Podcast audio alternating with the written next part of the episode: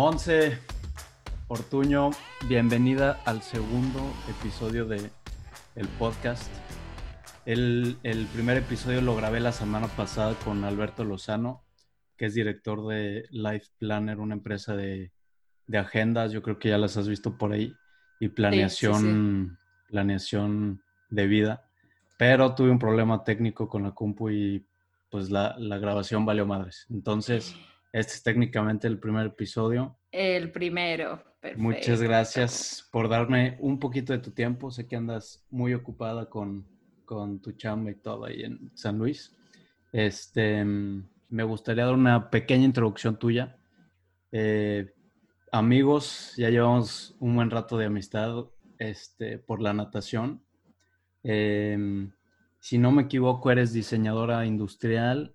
Así es. Sí. Y pues de tus highlights más cañones de natación han sido Juegos Centroamericanos, Panamericanos, Mundiales de Natación.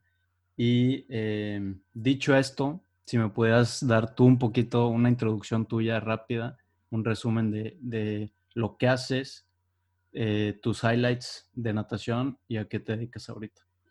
Ok, sí. Bueno, primero gracias por la invitación.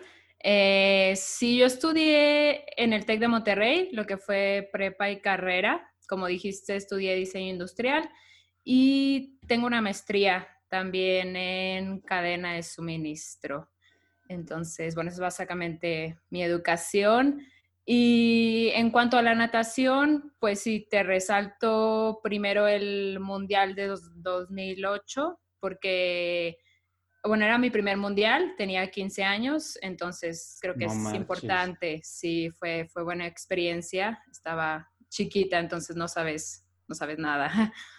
Eh, tengo dos Panamericanos, lo que es 2011 y 2015. En 2011 también estaba un poco chica y fue, coincidió cuando yo entraba a mi carrera, o sea, de diseño, entonces era como una decisión de seguir nadando o dejarlo.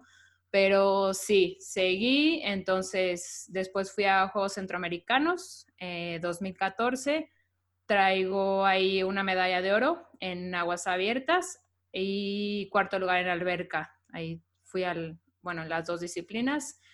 Eh, Panamericanos 2015 y bueno, básicamente nada más me faltaba Juegos Olímpicos Río 2016, pero pues desafortunadamente no, no se logró. Okay. Ahorita eh, actualmente trabajo, trabajo en Residio, que es, eh, Residio era parte de Honeywell, eh, después se separó, entonces ahorita estoy ahí, llevo un año y medio y estoy en el área de crédito y cobranza. Eh, nada que ver con mi carrera. pero lo que pasa es que antes de eso estaba en un despacho de diseño. La verdad es que me gustaba mucho, pero era una, bueno, es una empresa pequeña, es una empresa local, entonces no tenía nada de crecimiento. O sea, el puesto en el que yo estaba era único, o sea, era proyectos claro. y ya. Entonces sí busqué como un poco, un poco más de reto. Okay. Y ya ahorita estoy, estoy en residio. Uh -huh. Ok, perfecto. Muchísimas gracias, Monse. Este, un currículum deportivo perrísimo. La neta está muy cañón todo lo que es, todo lo que has hecho. Yo no sabía que había sido en 2008 Mundial. Hasta ahorita me vengo enterando. Qué fregón. ¿En qué fuiste? Sí, fue... Estaba súper chiquita. Sí, tenía 15 años. Eh, fui 1500 y 400 combinado. Uh -huh. Ok. No Ese mundial fue aquí, fue en Monterrey. Entonces estuvo, estuvo padre porque pues tenía mi familia, estábamos en el país y todo, pero pues sí, no, no se compara el, el nivel. Eh, ver a tantos países, el, la calidad de las finales, sí es, es otro rollo. Y te has de haber vuelto loca porque me imagino que fueron nadadores que perrísimos, pues obviamente lo, o sea, lo mejor en, no tanto porque, o sea, ese mundial era juvenil, entonces mm, okay. no iban como, o sea, los más grandes. Y aparte, como era de mis primeras competencias internacionales, como que no ubicaba bien a los atletas buenos. Entonces, sabías que había muchos gente, o sea, mucha gente buena, pero no sabías quién sí, quién no, entonces... Pero después me imagino que los competiste con ellos o los viste competir cinco o seis años después. Ah, claro. Eran los que ya... Sí, sí, sí. Campeones olímpicos. Sí, exacto. Ok. Este, no, pues muy cañón, eh, Monse. Qué padre. Eh, y ahora sí me gustaría meternos ya un poquito más en lo que es la tu carrera como nadadora. Este, yo creo que todos entramos a la natación para aprender a nadar básico. Todos los papás meten a los niños. Sí. como de bebés. supervivencia de bebé porque es, es algo básico para la vida. Pero hay un punto en el que te empiezas a dar cuenta que o te gusta o, te empiezas a dar cuenta de que, oye, pues como que soy mejor que los demás, ¿qué onda? ¿Qué, qué está pasando?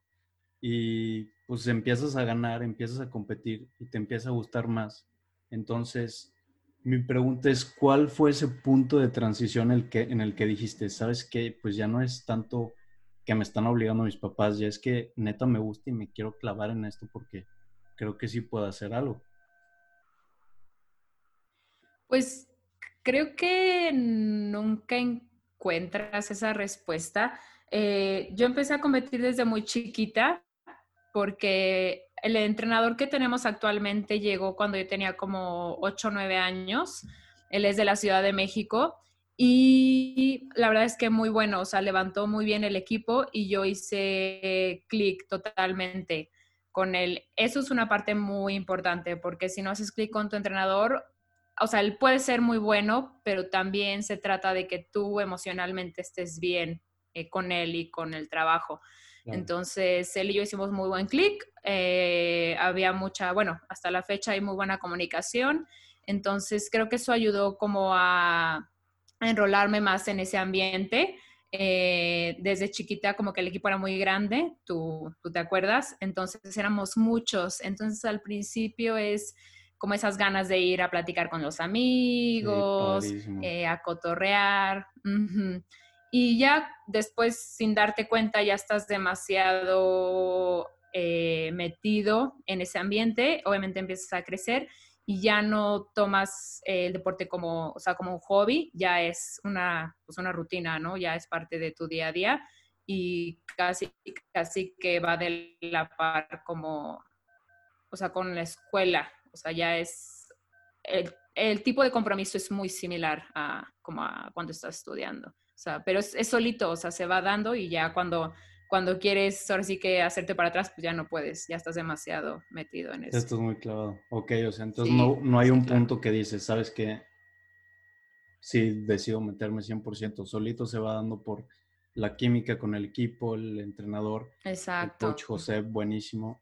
Este, que también me gustaría platicar. Sí. Obviamente influye. ¿Qué influye? Sí, sí, estaría, estaría muy.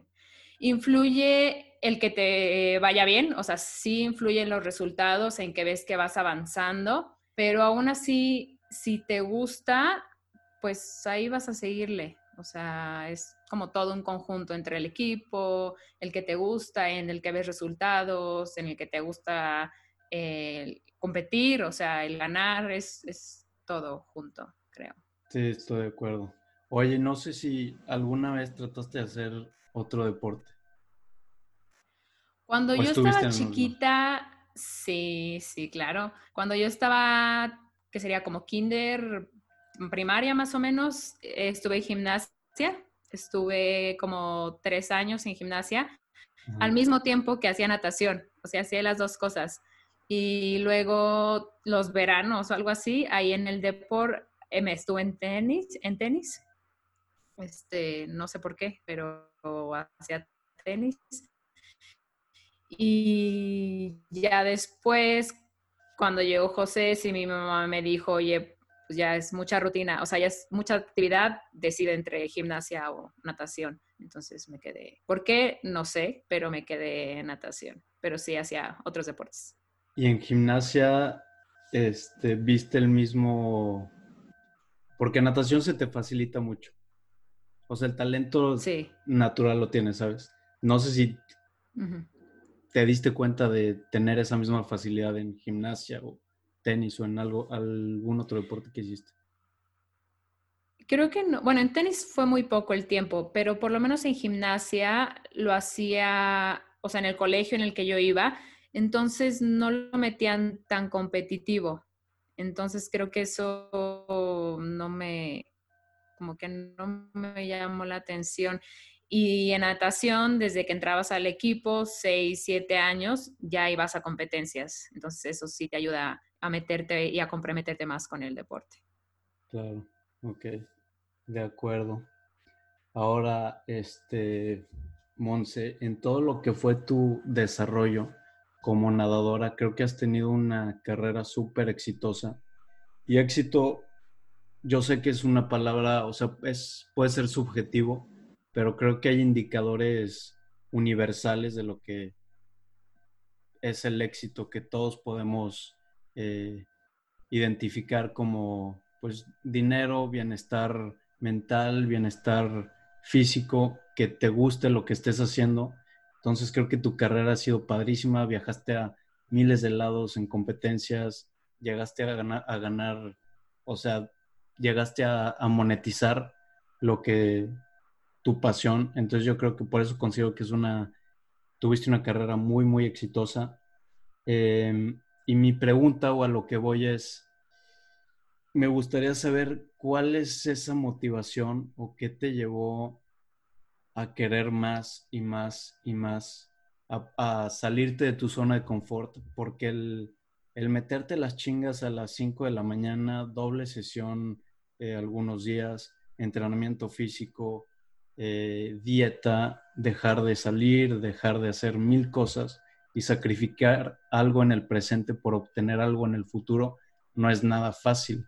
O sea, creo que tienes que tener un, motor o una motivación fuerte para poder pasar por eso. Y hay, hay historias de atletas o gente exitosa que es muy evidente cuál es la motivación. O sea, es gente que a lo mejor tuvo un accidente o enfermedad o les pasó algo muy fuerte y a partir de esa experiencia es lo que agarran como motor para, pum, vámonos para arriba. Mi pregunta es, ¿cuál fue esa motivación para querer siempre más? Lo que pasa es que el deporte puede llegar a ser muy adictivo eh, porque te hace sentir fuerte, te hace sentir seguro, capaz, eh, muy competente. Entonces, eso te motiva a seguirle dando y a retarte para ver qué tan lejos puedes llegar, porque obviamente, o sea, no puedes saber si no lo intentas. Entonces, si es jugártela a ver, a ver qué pasa, si es jugarte preparaciones muy largas y muy fuertes para que de repente llegues a la competencia y el resultado no salga. Eso pasa cada rato, nos pasa a más gente de, la que quisiéramos, pero pues creo que es eso, o sea, son, son sacrificios que valen la pena eh, por una satisfacción mucho más grande. Em, ahorita se me vino a la mente que me acuerdo una vez como en prepa o en carrera, tuvimos como una junta con un, creo que era, no sé si era solo profesor o director, pero nos ponía una, una historia, ¿no? De unas hormigas que van así con sus hojitas, ¿no? Y sus ramitas este, a su hormiguero. Y nos preguntaba, ¿cuánto creen que carguen esas hormigas? Y yo le dije, pues todo lo que puedan. Eh, fue la, la respuesta que se me vino a la mente, ¿no? Y, él sabía que yo, que yo era atleta y me dijo, ¿sabes por qué contestaste eso? Y le dije, no, o sea, fue, fue lo que se me vino, ¿no?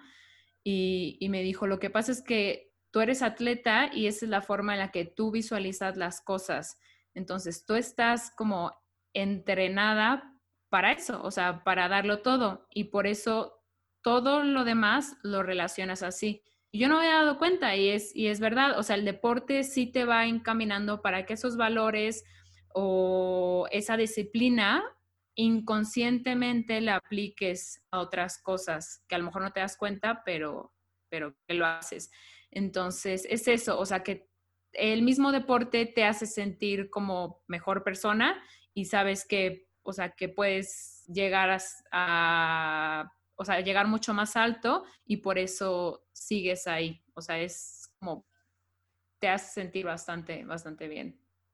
Claro, es un círculo de, como un círculo vicioso, pero no vicioso, vicioso en el buen sentido que entrenas, te sientes bien, eh, estás saludable, estás bien en... Exacto. Y es algo, creo que sí es, es muy característico de la gente que llega a entrenar o a competir eh, en alto rendimiento o simplemente entrenar algún deporte en, en, la infancia, te estructura después en lo que en cualquier proyecto que puedas llegar a tener o trabajo en lo que sea, de una manera que, que es muy característica porque estás dispuesto a poner el trabajo y las horas que a lo mejor alguien más que no está acostumbrado a esa disciplina no está dispuesto. Y pues eso es lo que te va a llevar a, impulsarte en tu carrera en, después de atleta, en lo que sea que estés haciendo. Entonces creo que sí es algo súper importante y muy padre ahorita que, lo platicas.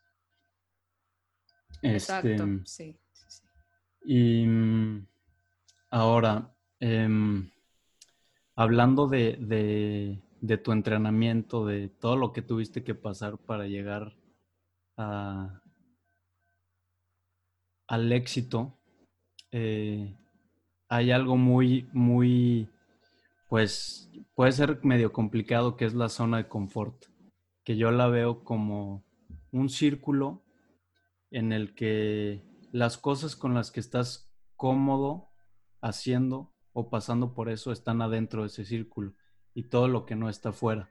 Y dependiendo de qué tanto experimentes o qué tanto te expongas a cosas, es el diámetro que va a tener tu círculo. Entonces, si tú, por ejemplo, las, las, los entrenamientos que tenías a las 5 de la mañana, pues al principio te empieza, te cuesta mucho. Entonces, ese entrenamiento, ese, sí, ese entrenamiento. Al principio y toda la vida. Pero siento que llega un punto que te, te empiezas a sentir cómodo. Y es, es a lo que voy, es, creo que eh, para llegar a tener éxito en lo que sea, tienes que sentirte cómodo en situaciones incómodas.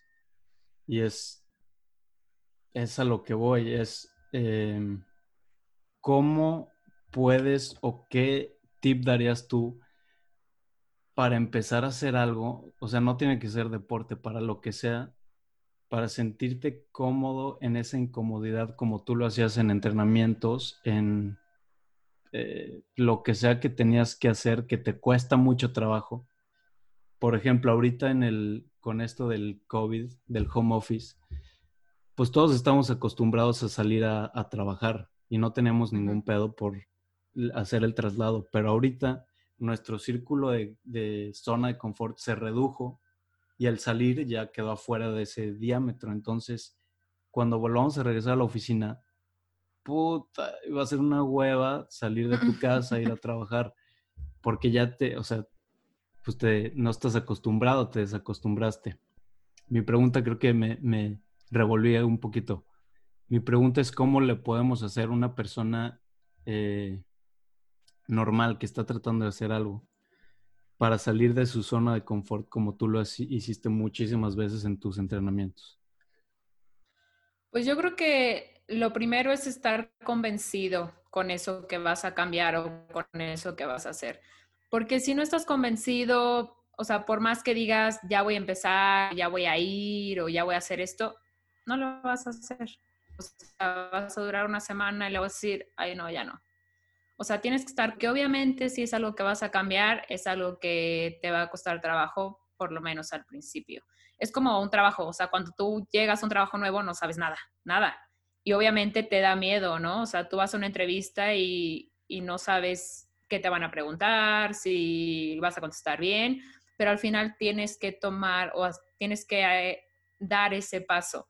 Entonces, creo que la zona de confort, pues como la palabra lo dice, o sea, es de confort, o sea, es muy cómodo, pero se, se, vale, se vale estar en la zona de confort, pero creo que tiempo, o sea, sí tienes que tener en cuenta que te tienes que estar moviendo porque es la única forma de que puedas crecer y puedas eh, probarte a ti mismo para cumplir otros retos.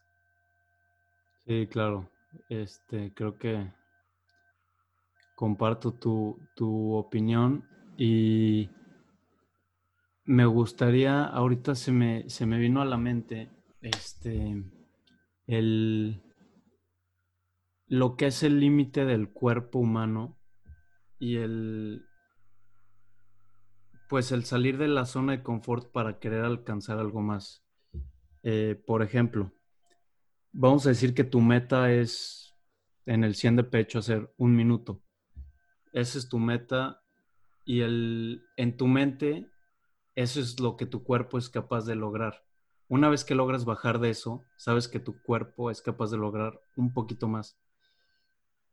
Y mi pregunta es, ¿crees que eh, llegamos o tú personalmente llegaste a alcanzar tu límite físico, mental en lo que duraste en, en la natación? Porque es algo súper, súper capcioso, porque la mente nunca sabemos de lo que somos capaces. Siempre pensamos que damos el 100%, hasta que das un poquito más te das cuenta de que, güey, ese no era mi 100%, pero ¿cuál es ese límite?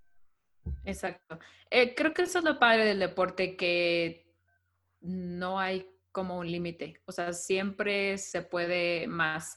Obviamente depende de cómo entrenes, el tipo de, o sea, de preparación, de cómo el cuerpo lo asimile, bla, bla, bla, pero siempre se puede un poco más. Yo creo que personalmente no, no llegué a mi, a mi 100%, la verdad. Creo que me faltó tiempo. Yo, o sea, Juegos Olímpicos fue el, el mismo año en el que yo me graduaba, entonces yo terminaba ahí o terminaba ahí, o sea, porque también tenía más planes de, o sea, de trabajo y así, ¿no? Creo que son ciclos, la vida tiene ciclos, entonces eh, no podía quedarme ahí para siempre y creo que lo que me faltó fue, fue tiempo para darle un poco más. Ok, sí, es muy interesante eso y creo que el romper esa barrera está eh, muy cañón. Me imagino que te pasó muchas veces que pensabas que no podías dar un tiempo del Milky de 800 libres de X, cualquier prueba, pero una vez que lo dabas, tu mente cambiaba totalmente como de punto de concentración y ahora te vas sobre esa marca. Y siempre, como dice, siempre estar buscando eh, dar más y es, es algo padre porque, pues sí, creo que es muy difícil que alguien pueda llegar a dar o encontrar su 100%, porque es, hay muy poca gente o sea, tú, tú Monser, eres un porcentaje de la población mínimo. O sea, el, porcentaje de gente que ha llegado a competir en el nivel que tú llegaste a competir es muy, muy pequeño.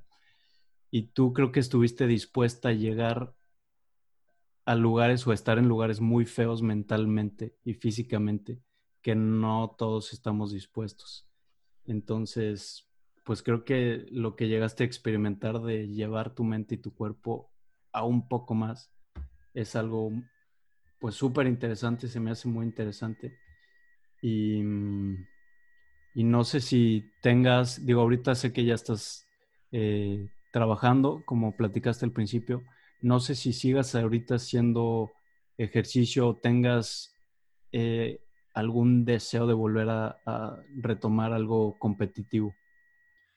Ahorita sí estoy haciendo ejercicio. Creo que uno nunca puede dejar de, hacer ejercicio por, por, salud y porque, bueno, te acostumbras a estar fit, entonces ah, no, no puedes dejarlo así. Pero sí, ahorita sigo nadando. Obviamente ya no compito, sigo nadando poco. Podría decirse que la mitad de lo que, no menos, yo creo, de lo que nadaba. Y sí, sigo a veces corriendo, voy al gym o cosillas. O sea, sí bajé muchísimo el nivel, sí sigo haciéndolo diario, eh, de preferencia. Sí me gustaría hacer algo competitivo, pero no sé qué. Entonces, todavía no, no decido.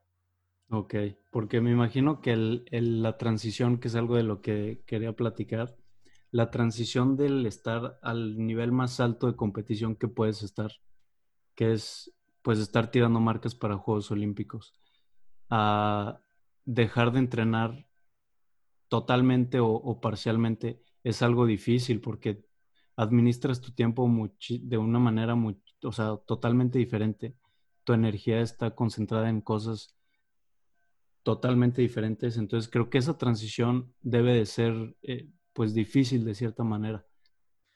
Sí, mira, la vida después del deporte es, o sea, nadie se imagina cómo va a ser. Yo creo que de todo lo que hemos hablado, esta es la parte eh, más difícil, eh, porque durante por lo menos mis 20 años nadando, nadie me habló del día en el que eh, me iba a retirar.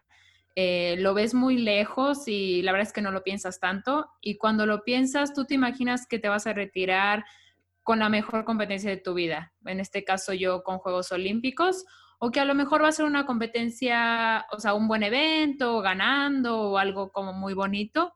Y ya, o sea, pasa eso y después empiezas a hacer tu vida como gente normal eh, porque sabes que el deporte es una etapa, ¿no? Pero piensas que esa etapa se acaba y que empiezas otra, que sería como la vida adulta, pero no, no, nada que ver.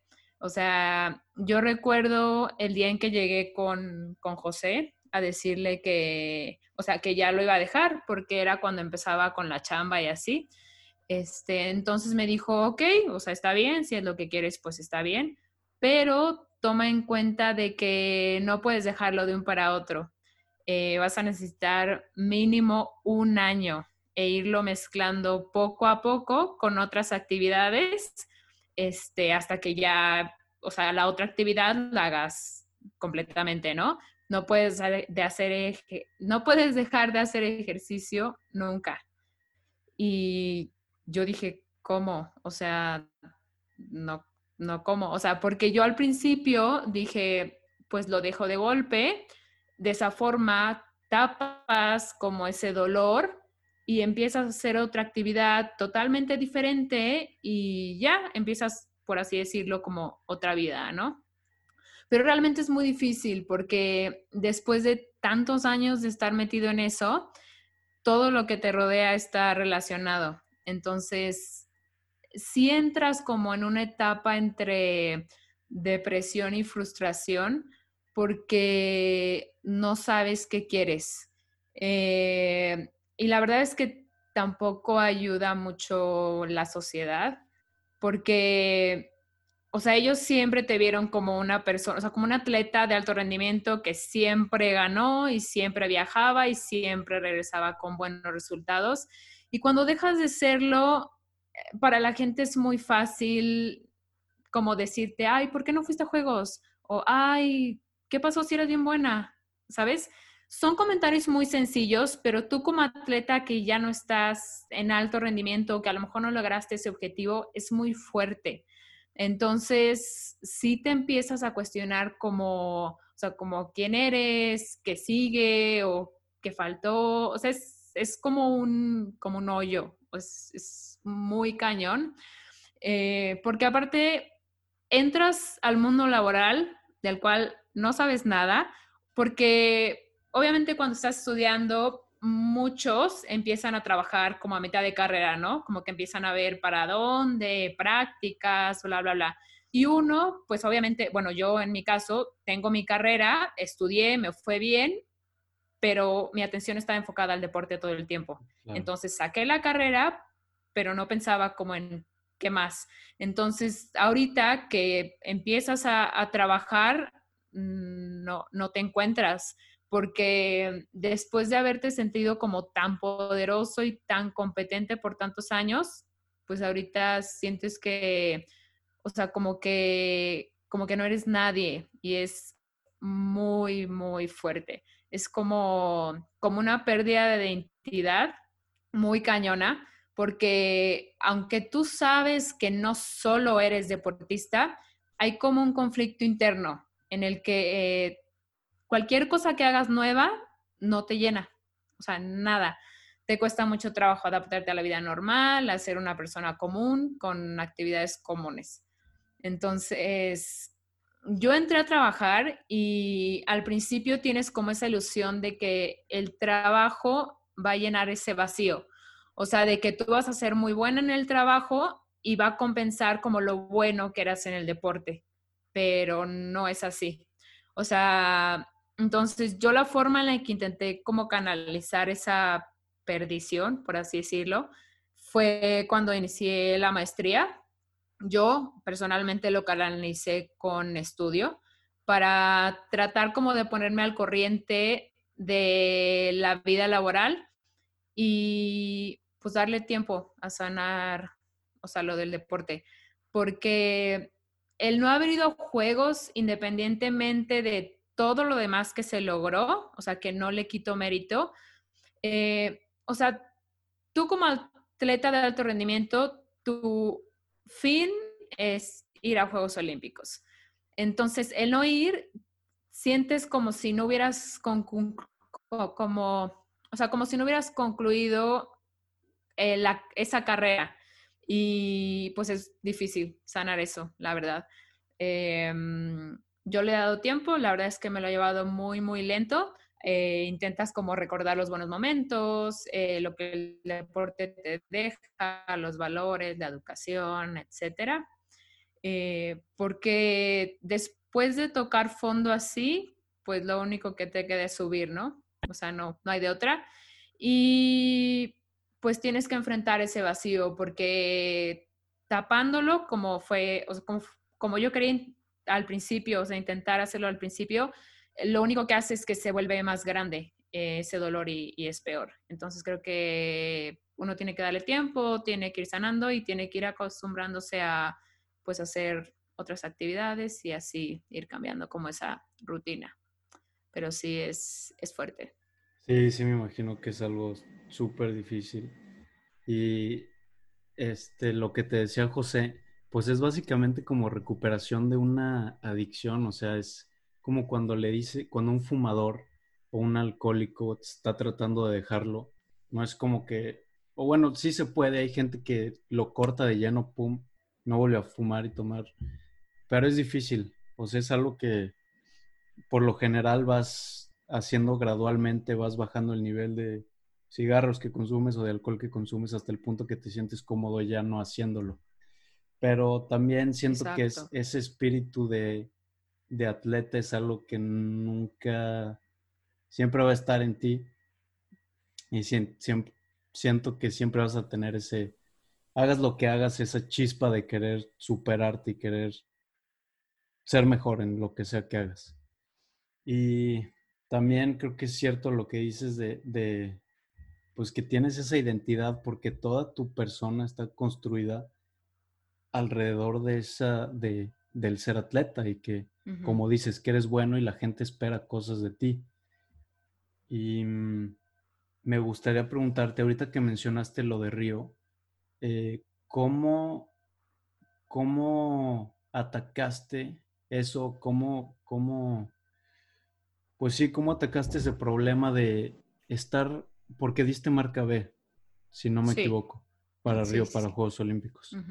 ¿Qué pasó por tu mente o qué pasa por tu mente al momento de que ya no hay una competencia más para dar tiempos? ¿Cómo te recuperas de ese, pues de ese tope o de ese, de alguna manera, fracaso que no llegaste a alcanzar tu meta? Que de todos modos es algo que, como te decía, un porcentaje, o sea, mínimo del mundo puede decir que dio tiempo B para, para Juegos Olímpicos. O sea, realmente es algo fuera de serie, pero de todos modos tú personalmente no alcanzaste lo que querías, ¿cómo te recuperas de ese, de ese tope y en general, ¿qué, qué, podrías, qué consejo podrías dar para recuperarte de esos fracasos que duelen hasta el alma y es porque es algo que deseas mucho? Creo que, por lo menos en mi caso, o sea, el ciclo olímpico dura, ¿no? Entonces, por ejemplo, yo en, no sé, en 2013, no es como que ya dijera, ah, Juegos Olímpicos. O sea, yo creo que no lo visualicé tanto. Fue como conforme iba pasando el, tiempo. O sea, 2014, centroamericanos, ah, bueno, puedo pasar a Panas. Siguiente año, panamericanos, ah, bueno, a lo mejor el siguiente año puedo pasar a Juegos. O sea, por eso también digo que creo que me faltó tiempo.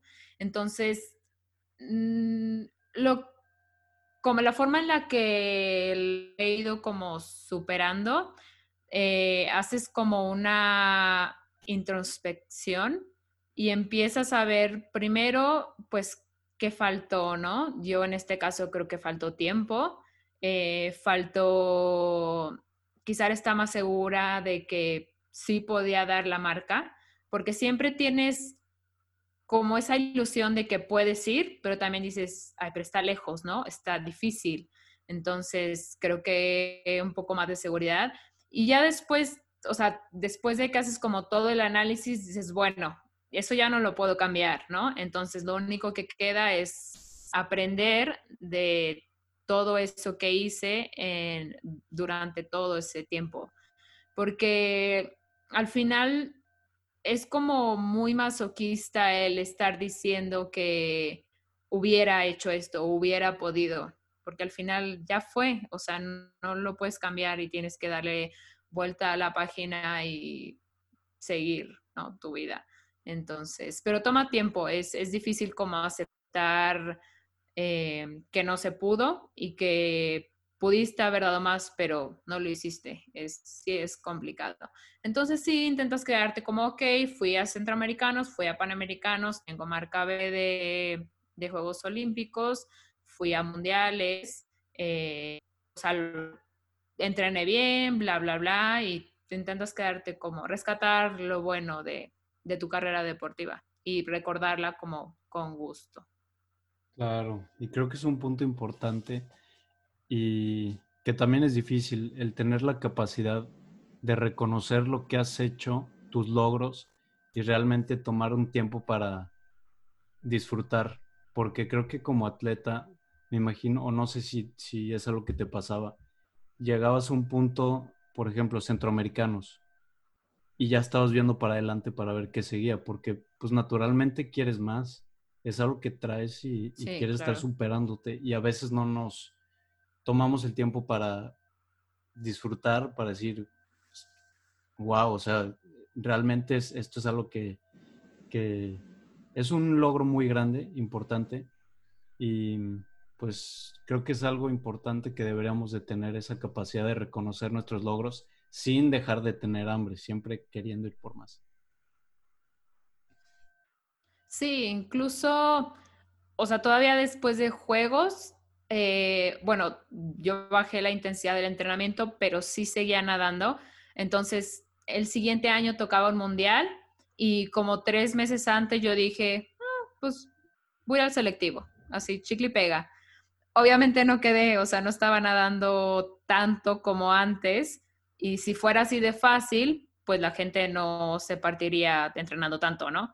Entonces, pero igual yo fui al selectivo, no quedé, pero fui muy relajada porque dije, no pasa nada, o sea, igual llevo tres meses entrenando bien, entonces no quedé, no pasó nada y todavía un año después, o sea, 2018, eran centroamericanos y igual yo dije, ay, bueno, pues igual y le intento eh, ya para cerrar con esto, o sea, porque si te quedes espinita de que necesito cerrar con algo bien, entonces dije, ok, clasifico a centroamericanos, o sea, compito bien y ya, este, con eso pero no sé, eh, la vida te pone obstáculos, no sé, no sé la verdad que fue, pero yo fui al selectivo, o sea, yo nadaba aguas abiertas y alberca.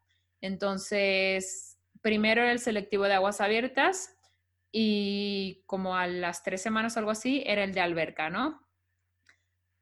Llego al selectivo de, bueno, Tiempo antes del selectivo de aguas abiertas, como dos semanas, me lastimó la espalda. No fue algo grave, o sea, fue como una contracturilla así, o sea, haciendo pesas, pero sí me molestaba al nadar. Entonces yo dije, no puede ser, nunca, nunca me lastimé en toda mi carrera. Y dos semanas antes, la espalda, la espalda baja. Me dolía, cada que quería dar la patada, me dolía muchísimo. No podía hacer clavados, las vueltas, me dolía seguí obviamente entrenando esas dos semanas, pero muy tranquilo. ya llegamos a la competencia. Obviamente, pues habla con un doctor porque nosotros nos íbamos a la competencia una semana antes. Entonces tenía como cinco días para ver qué me tomaba, qué me hacía, si era grave, no, así. Y al final te digo, no fue grave, fue como una contracturilla ahí. Entonces ya me dio como pastillas y no sé qué tanto.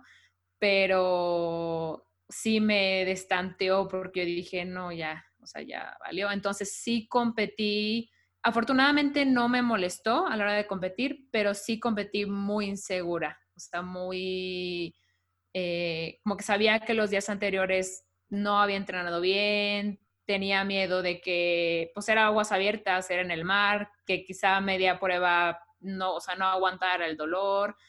Y ya, entonces dije, bueno, ya, no pasa nada. Obviamente no quedé, o sea, nada de fatal. Y dije, bueno, me queda el selectivo de alberca y justamente ese selectivo era la misma fecha que se casaba mi hermano. La misma fecha. Entonces mm. yo dije, bueno, si mi prueba es los primeros días del selectivo, voy, compito y me regreso. No, la prueba fue justo el sábado de la boda. O sea, no había manera, no había manera de yo ir, competir y regresarme. Era en Tijuana, entonces no, no me daba el tiempo. Entonces, yo creo que ha sido de las decisiones más difíciles que he tomado en mi vida, porque obviamente es la boda de mi hermano, no, no podía faltar, yo la familia siempre la he puesto como en primer, pero al mismo tiempo era como mi última oportunidad de ir a una buena competencia, porque yo sabía que ya después de eso ya, o sea, ya no le iba a intentar más. Y pues yo te digo, no sé la vida cómo te pone las cosas, que al final yo dije, no, o sea, yo tengo que estar en la boda. Eh, e, es el único hermano que tengo, entonces para mí era importante estar en ese evento y como te digo, yo la familia siempre la he puesto primero.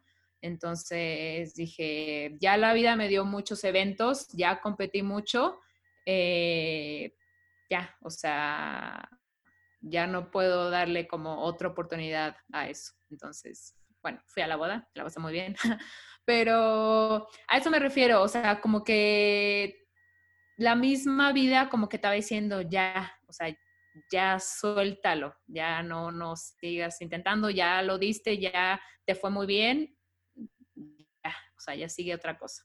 Y pues así fue. O sea, ahorita sigo nadando, pero ya, ya no compito ni nada. Claro, no se volvió una relación tóxica porque también hay veces que nos quedamos enganchados a las cosas tiempo de más que se vuelve algo tóxico que terminas odiando y ya dices, ya estoy hasta la madre, no voy a volver a tocar una alberca jamás en la vida. Pero creo que no llegaste a ese punto, creo que eh, por lo que me platicas, pues fue una realización de que le exprimiste lo máximo que pudiste, todo lo que pudiste, viviste experiencias padrísimas y pues fue algo natural. Con el tiempo, pues hiciste la transición al siguiente ciclo, como decías que, pues la vida son ciclos, hiciste la transición a, tu siguiente ciclo que ahorita estás trabajando y pues sigues haciendo deporte obviamente y pues no sé tus, tus siguientes proyectos cuáles sean, pero yo creo que teniendo las bases y, toda la experiencia que has tenido, creo que vas a tener el, mismo éxito haciendo esa transición de disciplina, valores y todo lo demás que ya traes gracias al deporte. Ahora, este, la vida de atleta es muy, muy pesada, muy difícil. Y sé que tuviste que hacer muchísimos sacrificios socialmente eh, de estudio ¿Cómo le hacías para balancear entrenamiento, vida social? Porque pues también no puedes estarte, no puedes encerrarte en tu casa y no hacer nada, no, salir con tus amigos. Tienes familia, tienes eventos, o sea, tienes, que, tienes cosas que hacer y estudiar, que también tu carrera me imagino que fue súper pesada. Eh, ¿Cómo lo hiciste y cómo priorizabas todo eso? Eh, Sí, la verdad es que yo no recomiendo nada dedicarse solo al deporte, por lo mismo que te decía de cuando te retiras, ¿no? O sea, te retiras y pues no tienes nada. Entonces, sí tienes que balancear las tres cosas. no digo que es fácil, como tú dices, mi carrera es muy, como muy manual, sobre todo cuando estás aprendiendo, porque haces mucho prototipo, mucho bocetaje, te la pasas en la celda de manufactura, eh, pues experimentando materiales, quemadera, este, soldando, haciendo productos. No es una carrera que tú viajes a competencias y te llevas tu lab o te llevas el libro para estudiar o para así. O sea, mi carrera sí era muy manual, entonces creo que es solo cuestión de organización. Obviamente sí depende dónde estudies. Me refiero a que personalmente a mí el TEC me apoyó muchísimo. Eh, nunca tuve problemas con, primero con las faltas, porque obviamente tú como estudiante tienes un límite de faltas y yo sobrepasaba cada semestre ese límite de faltas.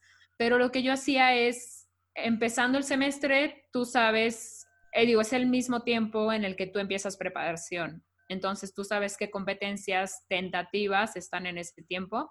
Entonces yo llegaba, o sea, día uno, mucho gusto, hola, soy Monsertuño, soy atleta, estas son mis competencias. Entonces, aunque no fueran fechas eh, exactas, era más o menos los días que sabías que tenías que faltar, o sea, de que cinco días, tres días, así. Entonces, mm, aparte, nunca me fue mal en, el colegio, o sea, sí era, era bastante responsable. Entonces, sí me, me organizaba, si yo sabía que la competencia caía justo en semana de exámenes. Algunos me los hacían antes, otros me los hacían después. Como te digo, muchos de mis exámenes o de, pues sí, de exámenes o proyectos eran productos, o sea, prototipos o así. Entonces, sí tenía que organizarme para, obviamente no es algo que yo podía hacer en mi casa, necesitaba ir al TEC, estar en la celda de manufactura y la celda tiene horario.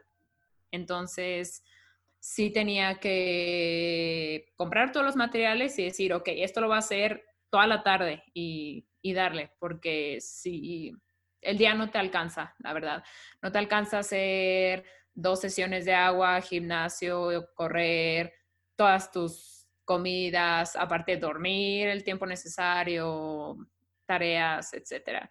Pero sí, o sea, sí se puede lograr como tú dices, tampoco te puedes aislar de la vida social porque es tanto como la presión o el compromiso que tienes con el deporte que el hecho de ver a tus amigos te ayuda. Sea, aunque sea un rato, te despejas, te ríes y, y sí te relajas. Entonces, sí, nunca descuiden a la familia ni a los amigos en cuanto llamas como salidas, la verdad es que yo soy muy tranquila, entonces no le batallé tanto con eso, pero cuando llegaba a salir, cuando llegaba a salir, sí intentaba quizá no desvelarme tanto eh, como mis amigas. Y en caso de que tuviera un evento importante, o sea, que sabes que te tienes que quedar hasta el final, eh, sí me echaba una siesta antes del evento y al día siguiente obviamente tienes que ir a entrenar, entonces después de entrenar, dormir, dormir, dormir. Obviamente no se recupera igual, pero pues intentas recuperar eh, lo más rápido que se pueda. Entonces sí, sí tiene que haber un balance completamente y no descuidar ninguna de, de las tres. Sí, es algo, creo que es algo súper difícil porque en esta etapa toda tu vida gira alrededor del, de tu entrenamiento, ya sea entrenar o recuperarte. Entonces, el dedicarle, tienes que ser súper meticuloso en donde pones, platicaba con Alberto la semana pasada, él habla mucho de una metodología, vamos a llamarla metodología de organización de tiempo, que es al principio del día tú empiezas con 100 fichas o 100 puntos y tú decides en qué te vas a gastar esos 100 puntos. Te vas a gastar 50 puntos en entrenamiento, 30 en comidas, 10 en dormir y lo demás a qué se lo vas a dedicar. Entonces, el balancear eso es súper difícil y el no descuidar, porque obviamente si cargas un área más, pues tus otras áreas se van a descuidar. Y si vuelves a cargar esta área más, tu otra, tu, otra de tus áreas va a bajar. Entonces creo que sí es algo súper, súper difícil. Pero pues como dices, ya tú y muchos otros atletas lo han podido hacer. Entonces, pues sí se puede. Y, y tratar de no descuidar, como dices, ninguna de tus otras áreas, porque al final o después, una vez que concluyes tu carrera, pues es, eso va a seguir siendo parte de tu vida cuando a lo mejor el deporte de la natación ya no tanto va a bajar.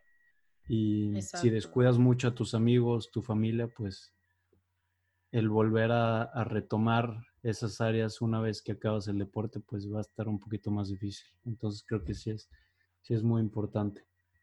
Este, ahora, me gustaría preguntarte, Monse, eh, si pudieras regresar el tiempo a cuando tenías 10 años, 15 años, ¿qué harías diferente en cuanto a entrenamiento?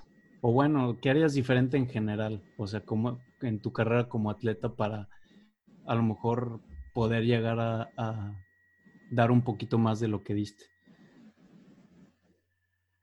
Bueno, creo que 15 años es demasiado a esa edad, o sea, los a los 10, 12 años no sabes nada. Creo que ni siquiera sabes qué es Juegos Olímpicos, o por lo menos no me acuerdo que sabía que existían. Pero creo que no cambiaría nada de lo que es como preparación o entrenamiento. Lo que sí hubiera cambiado es como disfrutar un poco más las competencias. Eh, a veces, o sea, son competencias tan importantes que uno siente demasiada presión por lograr un buen resultado, sobre todo porque llevas mínimo seis meses preparándote para esa competencia. Entonces hay mucha presión. Entonces, a mí me hubiera gustado disfrutar más en el sentido de que vas y conoces a la gente de otros países y como que platicar más, este, pasear más por las villas, porque las villas obviamente tienen como su zona de videojuegos y sus salitas, el comedor gigante y así, y estás como tan enfocado en, en que te tienes que dormir temprano y la competencia y entrenar. Obviamente, o sea, eso vas, pero quizá como darle unos minutos como a, pasear, a tomarte fotos y sobre todo como el, en mi caso, como, como agradecer a la familia, porque mi familia siempre, siempre estuvo en todas las competencias, sobre todo las importantes, lo que fue eh, panamericanos, los dos panamericanos y centroamericanos, tanto mi hermano como mis papás eh, estuvieron ahí. Em, entonces es como tomarte unos cinco minutos para, o sea, para agradecer, ¿no? Que están ahí, este, meterlos a las villas, porque creo que podías como pedir pases o algo así para que tu gente conociera o algo así.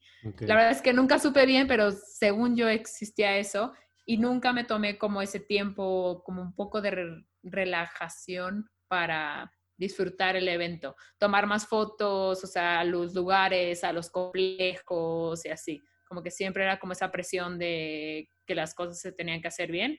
Y obviamente ahorita que ya no lo haces, dices, pues creo que no tengo fotos de nada. Entonces, obviamente tengo fotos con los atletas, pero no tengo casi como de las villas y así. Entonces, quizá como darle como su importancia a los pequeños momentos, yo creo. Ok, sí, porque a veces em, tratando de, no sé, como que nos podemos llegar a tomar las cosas muy, muy serio cuando pues puedes hacer lo mismo, pero relajándote un poquito más, como dices, y, y tomándolo más como experiencia y agradeciendo. Y, pero es algo, creo que es algo natural de la vida que cuando te pasan las cosas o en el momento no te das cuenta de lo que realmente estás viviendo o estás pasando hasta 5, 10 años después que dices, güey, o sea, qué frega una oportunidad, ¿por qué no hice esto, esto y esto? Pero es algo que creo que es natural y a todos nos pasa y nos va a seguir pasando. Porque es algo que nada más la experiencia te lo da y es algo que no tienes cuando estás chavo. Entonces, pues creo que es, es algo natural, pero sí, este, pues también importante. Y este, mm, pues ya, ya llevamos 40 minutos, media hora, 40, creo que ya se va a acabar el tiempo ya casi. Va un chorro, va como una hora. Neta. Sí. Mm, pensé que se acababa la. La se supone, pero no nos ha sacado. Pues qué bueno que no nos saca. Este, ya para acabar, Monse, creo que ha estado súper interesante la plática. Eh, me gustaría preguntarte, no sé si a lo largo de tu vida has tenido libros que hayan impactado mucho tu vida o que, que ahorita, después del deporte, que te hayan ayudado en lo laboral, en tu vida personal, no sé, documentales, podcast que le puedas recomendar a gente, a lo mejor atletas, chavos, que estén buscando, pues, a lo mejor un, camino parecido al tuyo, tratar de competir en, eventos como centros, panas, llegar a juegos, eh, que te hayan servido a ti. Bueno, cuando estaba más chica leía más como novelas, entonces no creo que eso ayude mucho a este tema, pero ahorita sí leo un poco más, pero más como de la vida y así.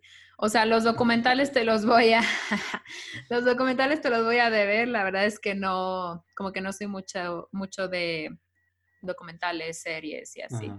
Pero de libros, mm, yo te recomendaría o les recomendaría eh, 12 reglas para vivir.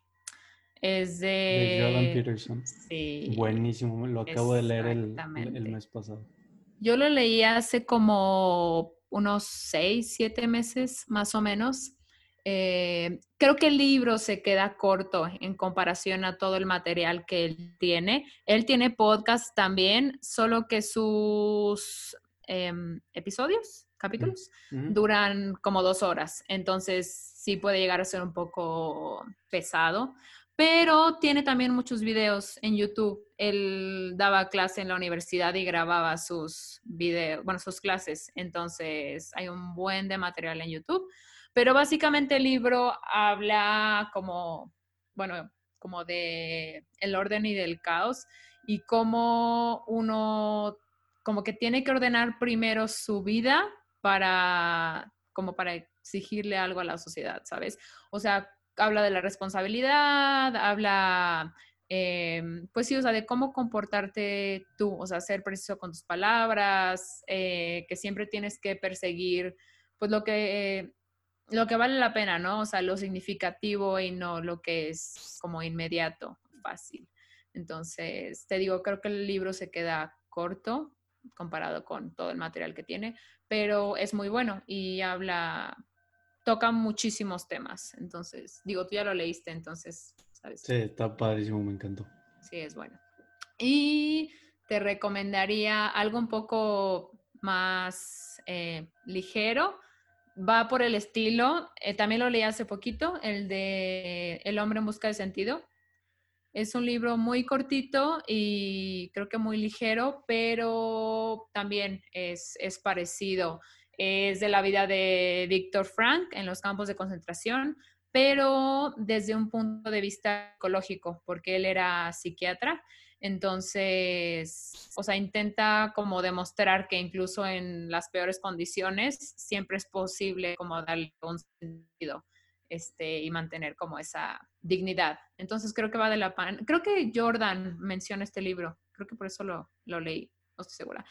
Pero sí, o sea, habla de que el hombre es capaz como de trascender las dificultades y eh, darle como un sentido y una meta para seguir viviendo, básicamente. Está cool. Sí, también muy bueno. ¿Ya lo leíste también? Sí. Ah. Pues ahí está, esos dos. muy buenos, muy buenos, muy buenas recomendaciones, Monse. Este, y pues para cerrar, no sé si te gustaría decir algo más? Mm. Palabras finales, no sé. Creo que, no, creo que estuvo bastante completo eh, todo lo que, lo que platicamos y lo que abarcamos. Entonces, pues nada, muchas gracias por, por la invitación y, y nada.